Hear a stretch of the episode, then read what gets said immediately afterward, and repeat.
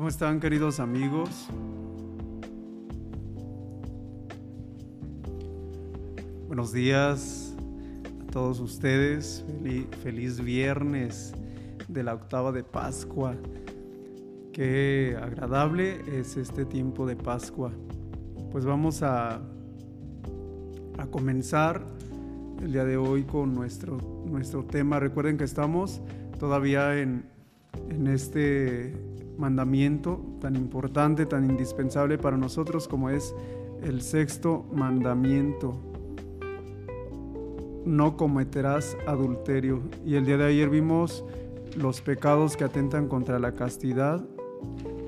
Vimos también la castidad y la homosexualidad. El día de hoy vamos a ver el amor de los esposos. Vamos a comenzar con un misterio del Santo Rosario de Gloria, en el nombre del Padre y del Hijo y del Espíritu Santo. Amén. La resurrección del Hijo de Dios. Aunque es viernes, como recuerden que estamos en lo que se conoce como la octava de Pascua, es como si fuera un domingo largo, desde el domingo pasado hasta el próximo domingo. Son ocho días en los que aún entre semana es como si se canta el Gloria, entre semana también se canta el Gloria, repito, es como si fuera un domingo prolongado, un gran domingo. Por eso el día de hoy, aunque es viernes, vamos a meditar un misterio de gloria, la resurrección de Jesús. Dijo el ángel, ¿por qué buscan entre los muertos al que ha resucitado? Padre nuestro que estás en el cielo, santificado sea tu nombre Venga a nosotros tu reino, hágase tu voluntad en la tierra como en el cielo. Danos hoy nuestro pan de cada día, perdona nuestras ofensas, como también nosotros perdonamos a los que nos ofenden. No nos dejes caer en la tentación y líbranos del mal. Amén. Dios te salve María, llena eres de gracia, el Señor es contigo. Bendita eres entre todas las mujeres, y bendito el fruto de tu vientre Jesús. Santa María, Madre de Dios, ruega por nosotros pecadores, ahora y en la hora de nuestra muerte. Amén.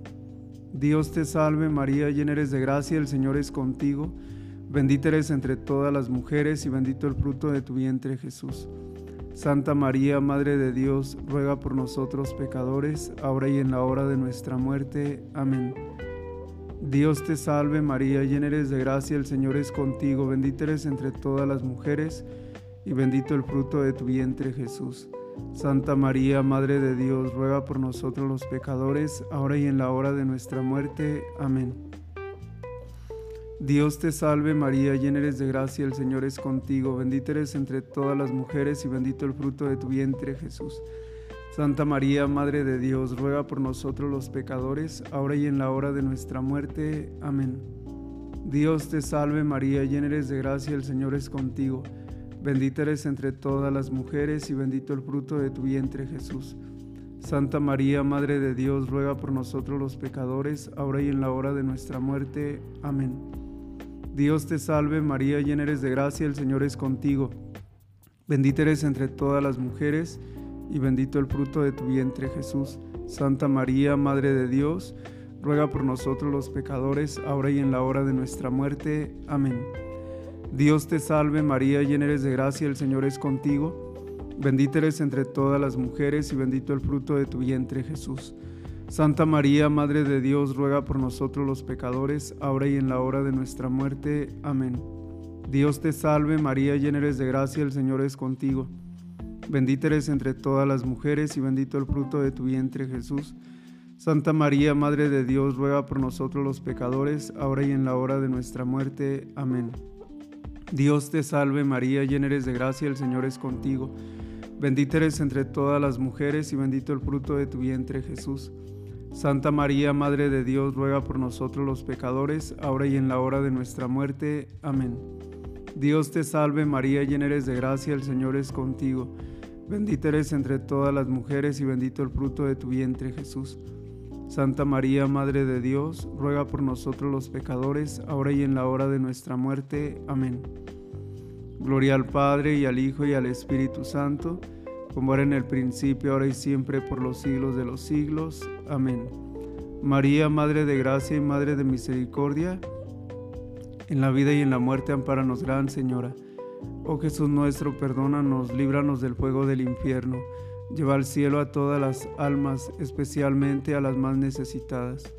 A todos los que han muerto y a las benditas ánimas del purgatorio, dale Señor el descanso eterno, y luzca para ella la luz perpetua, descansen en paz, así sea. En el nombre del Padre, y del Hijo, y del Espíritu Santo. Amén. Si puede alguien mandarme un mensajito para decirme si sí se escucha o no, porque le hice unos ajustes al micrófono, pero no sé si sí quedó, si se escucha o no se escucha, o nada más me están viendo, pero no se escucha nada. Alguien que pueda dejarme un mensajito, por favor.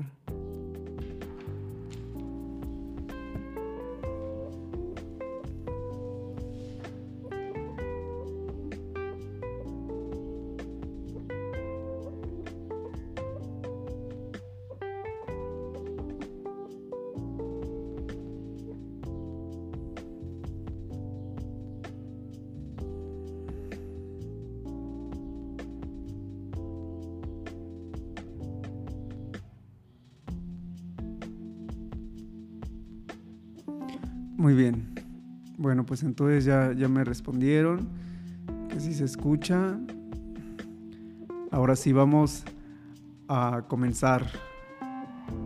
Estamos en el apartado. Recuerden que estamos estudiando el catecismo de la Iglesia Católica. Es el magisterio.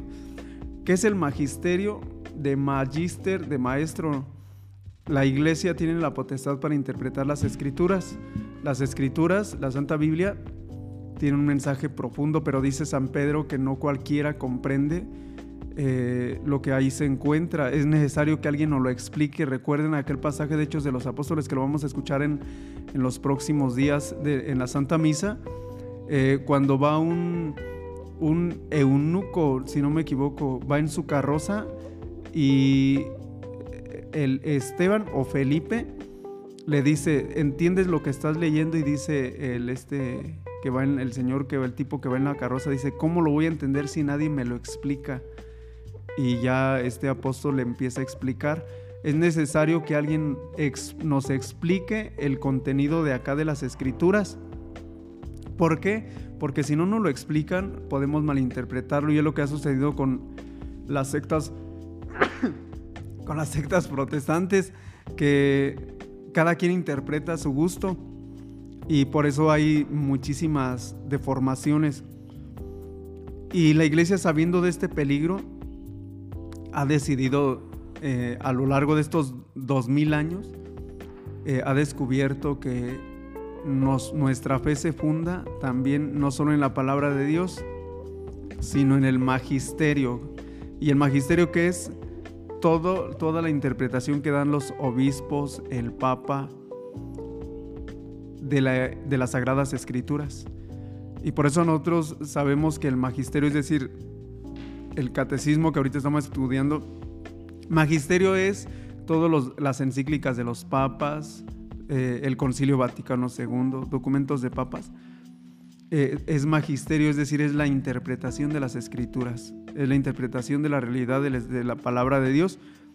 Y aquí, en, en, esta, en estos mandamientos que estamos escuchando, tiene cientos de citas bíblicas, es decir, es la interpretación de las escrituras de acuerdo a cada mandamiento. Por eso no hay error, queridos hermanos, en estos estudios. Por eso yo me animo y a, y a, predicarlo con toda libertad, porque esto es lo que dice la iglesia aquí, en China, en cualquier lugar. Y siempre de que uno predique lo que la iglesia dice, no hay error ni hay riesgo de herejías, de cismas, ni nada de eso porque estamos simplemente estudiando lo que nuestra Madre Iglesia dice. Y es nuestra Madre porque ella nos engendró en el bautismo para ser hijos de Dios.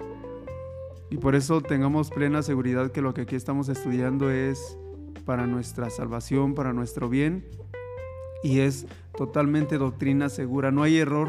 Yo no me meto, si se fijan, yo no estoy hablando de revelaciones privadas, eso de que de que Jesús le dijo a, tal santa o de que la Virgen María se le apareció a no sé quién en tal lugar. Esas se llaman revelaciones privadas y eso eh, dice Pablo VI, sí ayudan, pero tienen que estar de acuerdo a esto, conforme a lo que dice el magisterio. ¿Por qué se los digo? Porque en la actualidad hay muchas corrientes y a lo mejor algunos de ustedes, o, sea, corrientes me refiero a líneas, no corrientes de, de que no sirven, bueno, también no sirven pues, pero me refiero a muchas líneas espiritualoides que a veces dicen cosas extrañas. creo que les he dicho en, cuando daba la consagración que hay gente, por ejemplo, que se dedica a llevar a bendecir uvas.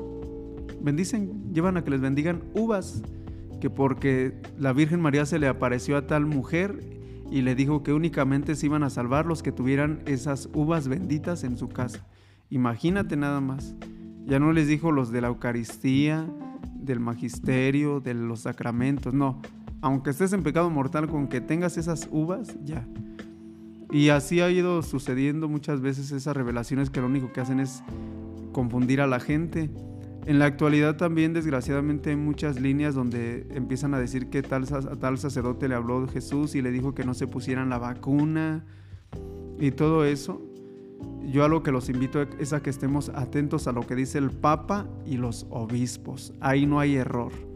Y van como el enemigo, el demonio es tan, pues, tan insistente, ¿verdad? Que hay gente que está bien confundida, se atreven a decir que el Papa Juan Francisco no es el Papa, que el verdadero Papa es Benedicto XVI y otros dicen que no, que, hay, que el Papa verdadero es Pío V y no sé qué. Todo eso son confusiones y revelaciones privadas muchas veces que lo único que hacen es confundirnos. Por eso nosotros hay que obedecer a nuestros obispos, al Papa. Por eso estar atentos a los documentos que, que lanza el Papa para cada tiempo. Y este catecismo de la Iglesia Católica en los 90 lo editó, lo formuló, lo revisó Juan Pablo II. Bien, esto nada más a modo de, introducción para que comprendamos por qué le doy tanta importancia o por qué le damos mucha importancia a lo que dice el catecismo, porque simplemente es magisterio, es decir, es lo que nuestros obispos dicen con respecto a las escrituras de acuerdo a cada mandamiento.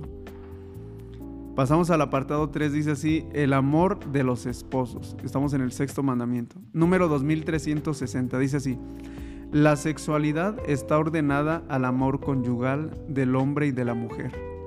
En el matrimonio, la intimidad corporal de los esposos viene a ser un signo y una garantía de comunión espiritual.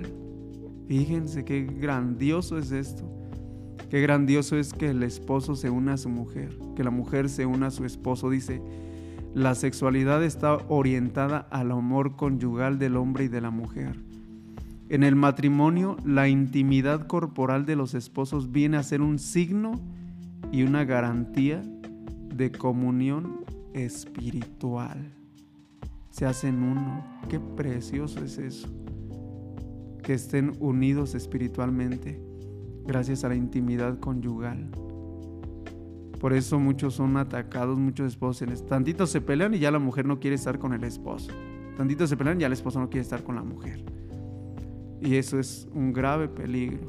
Chantajearse. Si no me das para el gasto ya no voy a estar contigo. ¿Qué es eso? Esas, es, todo eso son tentaciones del enemigo que busca destruir esa, ese regalo que Dios les ha dado, porque realmente es un regalo. Entre bautizados, los vínculos del matrimonio están santificados por el sacramento. Fíjense, todo eso todas esas muestras de afecto, de cariño que son indispensables para los matrimonios, quedan santificadas esas acciones por virtud del sacramento del matrimonio. Por eso no va a ser lo mismo una caricia que se le dé a la mujer fuera del matrimonio a una caricia que se le dé dentro del matrimonio. No es lo mismo. Cambia el sentido el ambiente, la atmósfera cambia con una caricia dentro del vínculo matrimonial, dentro del sacramento. La sexualidad mediante la cual el hombre y la mujer se dan el uno al otro con los actos propios y exclusivos de los esposos. Otra vez, la sexualidad mediante la cual el hombre y la mujer se dan el uno al otro con los actos propios y exclusivos de los esposos, no es algo puramente biológico, fíjense, no es algo físico nada más, no es algo biológico, dice aquí, sino que afecta al núcleo íntimo de la persona humana en cuanto tal. Afecta al núcleo íntimo. Por eso esa modelo colombiana, eh, creo que ya les conté de esta mujer, Amada Rosa Pérez se llama, dice que cuando su novio la obligó a estar con ella, con él, dice yo sentí que se llevó algo que no le pertenecía. Es ese núcleo interior que dice aquí. Es ese núcleo íntimo de la persona humana que se entrega totalmente. Ella se realiza de modo verdaderamente humano solamente, fíjense, solamente cuando es parte integral del amor con el que el hombre y la mujer se comprometen totalmente entre sí hasta la muerte, hasta que la muerte los separe. Dice, este, este, estos actos solamente tienen su significado pleno cuando lo hacen dentro de un compromiso perpetuo, por así decirlo, hasta la muerte. Hasta la muerte. Eso de te amaré hasta que la muerte nos separe tiene un peso tremendo, tremendo, tremendo. Queridos esposos, ustedes que están escuchando esto, deberíamos de, deberían sentarse y meditarlo mucho tiempo, meditar mucho, mucho tiempo esto. Y debemos también preocuparnos porque nuestros jóvenes que andan en, noviazgos, quizá no han escuchado esto, quizá no hemos sabido hacérselos llegar, no hemos sabido mostrarles el verdadero amor y por eso ronda muchísimo los espíritus de lujuria, que lo único que hacen es ridiculizar todo esto que estamos estudiando y haciendo que cada vez se alejen más de la realidad, más del plan de Dios y esto lleva a una deformación total de la sexualidad. Tobías, ahora viene la cita bíblica, Tobías capítulo 8, versículos del 4 al 9. Dice así, Tobías se levantó del lecho y dijo a Sara, levántate, hermana. Fíjense cómo la trata, como una hermana. Siendo su mujer, le dice, levántate, hermana, y oremos y pidamos a nuestro Señor que se apiade de nosotros y nos salve. Ella se levantó y empezaron a suplicar y a pedir el poder quedar a salvo. Comenzó él diciendo, Bendito seas tú, Dios de nuestros padres. Tú creaste a Adán y para él creaste a Eva. Vean qué oración tan bonita. Su mujer, para sostén y ayuda, y para que de ambos proviniera la raza de los hombres. Tú mismo dijiste, no es bueno que el hombre se halle solo, hagámosle una ayuda semejante a él. Yo no tomo a esta mi hermana con deseo impuro, fíjense, mas con recta intención ten piedad de mí y de ella, y podamos llegar juntos a nuestra ancianidad. Y dijeron a coro, amén, amén. Y se acostaron para pasar la noche. Qué bonito. Qué oración, qué enseñanza tan grande nos da la palabra de Dios, nos da Tobías cuando se casó con su mujer Sara. Ve qué oraciones. Levántate, hermana mía, oremos a Dios. Tú sabes, le dice Tobías a Dios, tú sabes que, yo no la tomo a esta mi hermana con un deseo impuro, mas con una recta intención.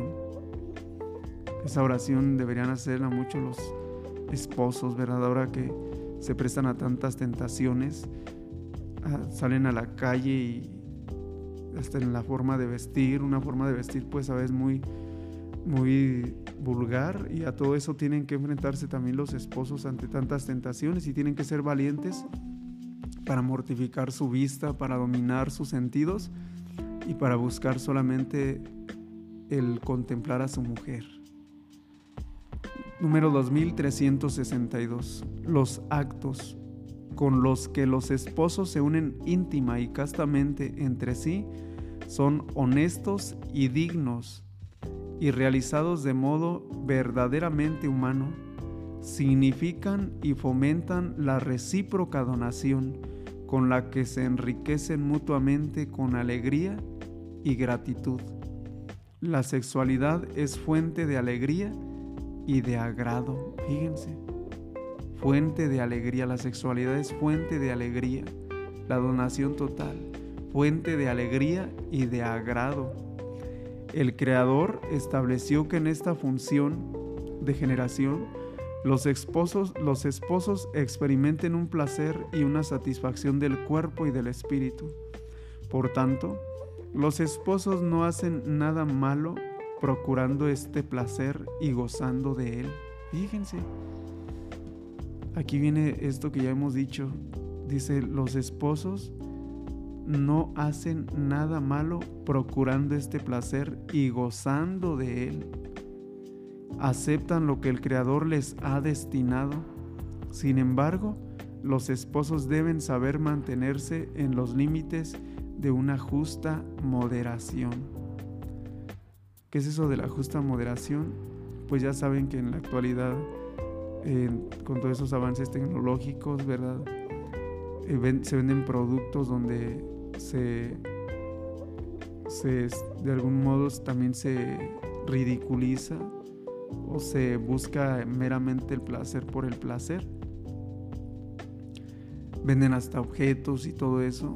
Y aquí dice claramente que deben buscar ese goce y ese placer, pero siempre en una forma sana y natural, siempre eh, con una pureza, aún en medio de, de, su, de su vida conyugal.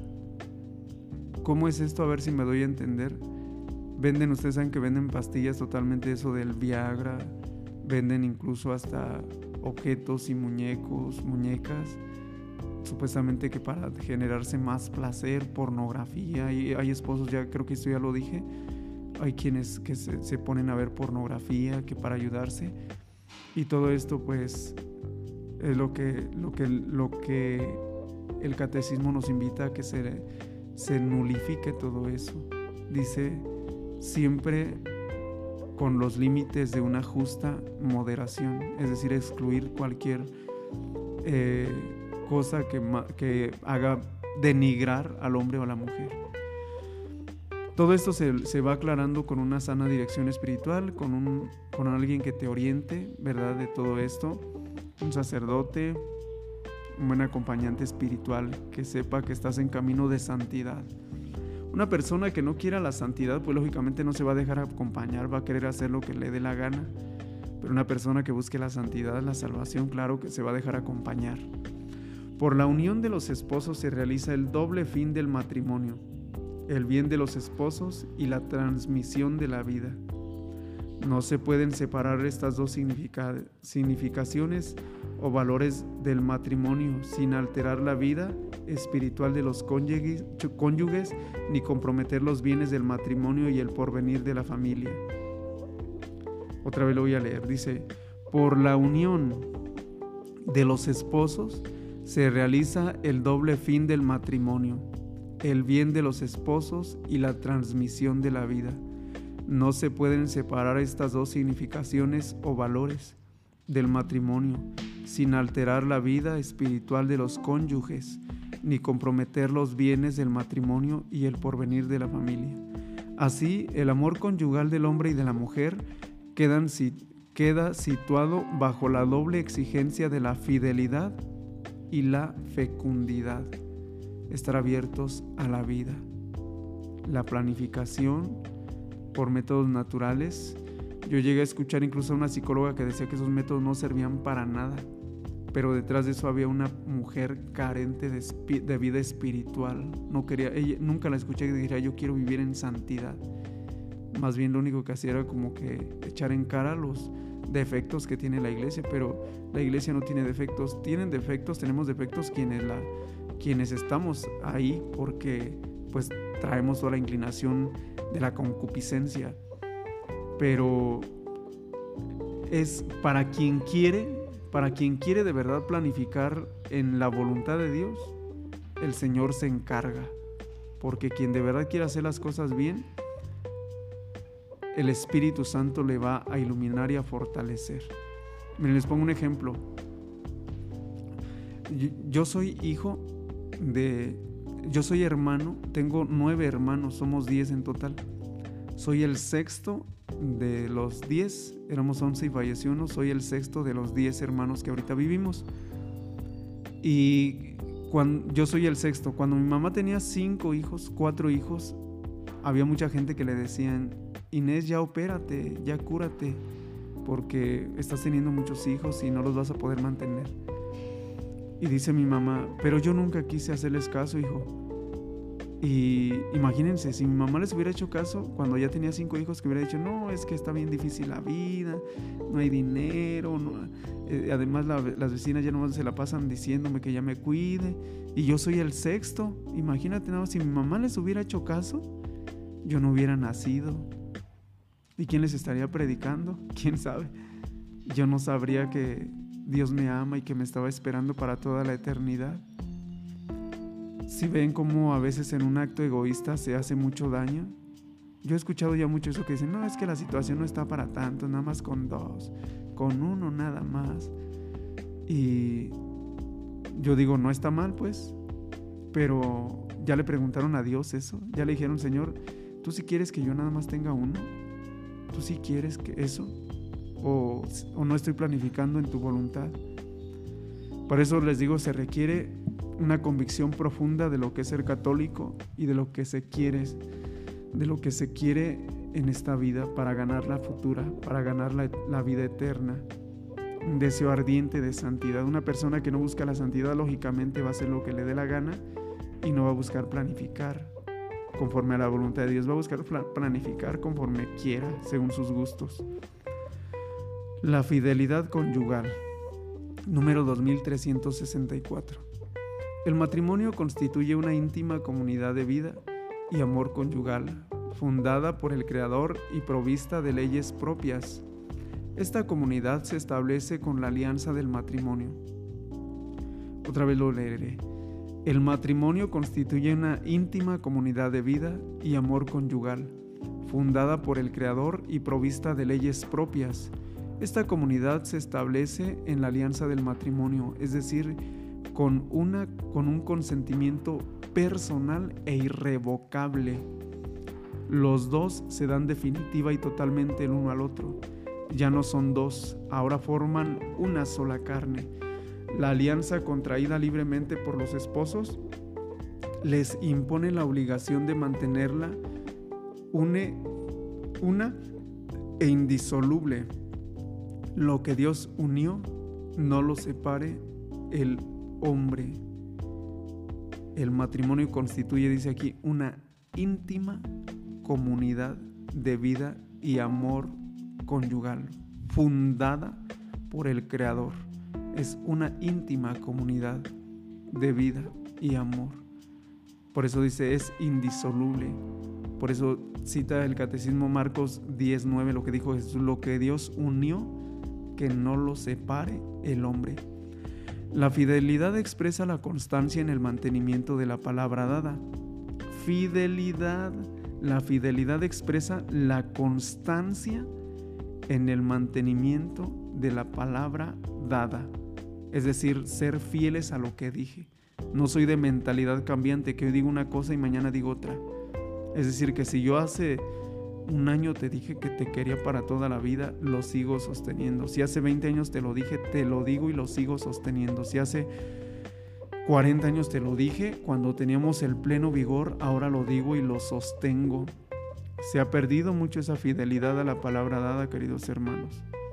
Anteriormente, los negocios se hacían solo de palabra y sabían los que decían de palabra que tenían que cumplirla y ahora tienen que obligarlos a que escriban documentos y aún ni con documentos quieren ser fieles, quieren revocar, quieren echarse para atrás. Aprendamos a ser fieles. Yo en el momento que dije que quería entregarme a Dios para toda la vida, en el celibato, en la castidad, si vieron que mi carne se resiste, tengo que aprender a ser fiel a esa palabra que le di a Dios para toda la eternidad, para siempre, Señor. El sacramento del matrimonio hace entrar al hombre y a la mujer en el misterio de la fidelidad de Cristo para con su iglesia. Por la castidad conyugal dan testimonio de este misterio ante el mundo. San Juan Crisóstomo sugiere a los jóvenes esposos hacer este razonamiento a sus esposas. Te he tomado en mis brazos. Fíjense lo que dice San Juan Crisóstomo. Que le diga la mujer al hombre y el hombre a la mujer. Te he tomado en mis brazos. Te amo y te prefiero a mi vida. Porque la vida presente no es nada te ruego, te pido y hago todo lo posible para que de tal manera vivamos la vida presente que allá en la otra podamos vivir juntos con plena seguridad. Pongo tu amor por encima de todo y nada me será más penoso que apartarme alguna vez de ti.